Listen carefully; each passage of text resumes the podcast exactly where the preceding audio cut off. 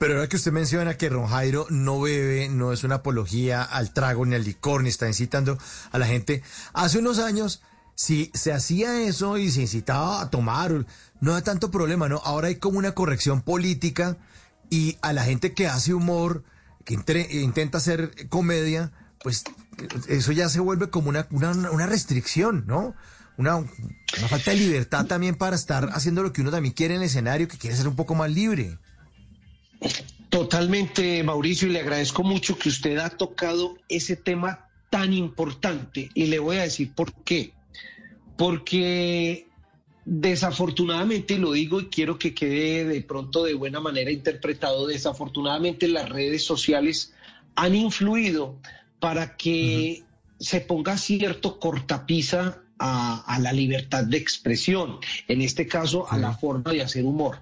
Me explico, entonces ya usted, eh, como antes, no puede hablar ni, ni de la gente LGTBI, que se llama ahora, ni de los defectos físicos, ni de las negritudes, ni de los borrachos, ni de nada. Hay que partir de la base, Mauricio, que el humor, en cualquiera de sus expresiones, el humor es una caricatura y como caricatura es válido todo. Entonces, eh, no, no hable de, los pastuzos porque los está ofendiendo, no, al contrario, el humor se debe interpretar como un tributo, como un reconocimiento a ciertos personajes, a ciertas regiones, a cierta ideología.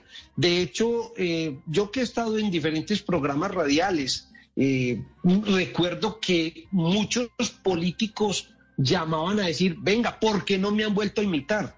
Y eso, hmm. pues, eso de, de, cierta manera era agradable porque ellos se sentían homenajeados con su imitación. Igual debe pasar acá. Entonces, pues obviamente yo no puedo decir que estamos maltratando a una u a otra cultura o a una idiosincrasia porque se hace un chiste de eso. Eso que usted menciona es bien importante y desafortunadamente con las redes sociales se ha abierto esa puerta para que se ataque al humor. Entonces la caricatura se critica, eh, el, humor callejero se critica, el humor en radio se critica, el humor en televisión se critica. Y, valga la, la oportunidad para decirle al público, entendamos de buena manera el humor, que el humor es una caricatura de lo cotidiano.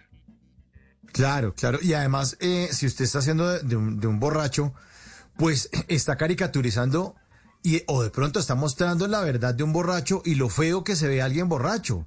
Incluso, si fuéramos más políticamente correctos, diríamos, hey, esto se hace para que usted no tome trago. Porque cuando usted tome trago se ve así de mal como se puede ver Rojairo equivocándose y diciendo estupideces o diciendo cosas que, que no son ciertas o quedando mal o, embarrándola o siendo el, el mosco de leche en la fiesta o en la reunión precisamente porque está borracho, ¿no? Pero la gente lo que ve es, no, están vendiendo aquí alcohol, es el colmo. así es, usted lo acaba de mencionar y es totalmente válido. O sea, Mire cómo se ve usted, mire lo que hace, mire la lora que da por tomar licor, ¿cierto? Y, pero la gente no lo ve así, la gente lo ve de otra manera y, yo pensaría que, que no, venga, interpretemos el humor como se debe de ver. En las noches la única que no se cansa es la lengua. Por eso, de lunes a jueves a las 10 de la noche empieza Bla Bla Blue con invitados de lujo. Hola, soy Marcela Carvajal. Los saluda Julio Alberto Ríos, Julio Profe, el youtuber. Los saluda Ever Vargas. Saluda María Jimena Duzán. Saluda el Cerrito Negro. Les habla Jaro el trompetero. Les habla Alfredo Gutiérrez. Con buena música, con historias que merecen ser contadas, con expertos en esos temas que desde nuestra casa tanto nos inquietan y con las llamadas de los oyentes que quieran hacer parte de este espacio de conversación conversaciones para gente despierta. Bla bla blue. De 10 de la noche a 1 de la mañana. Bla bla blue. Porque ahora te escuchamos en la radio.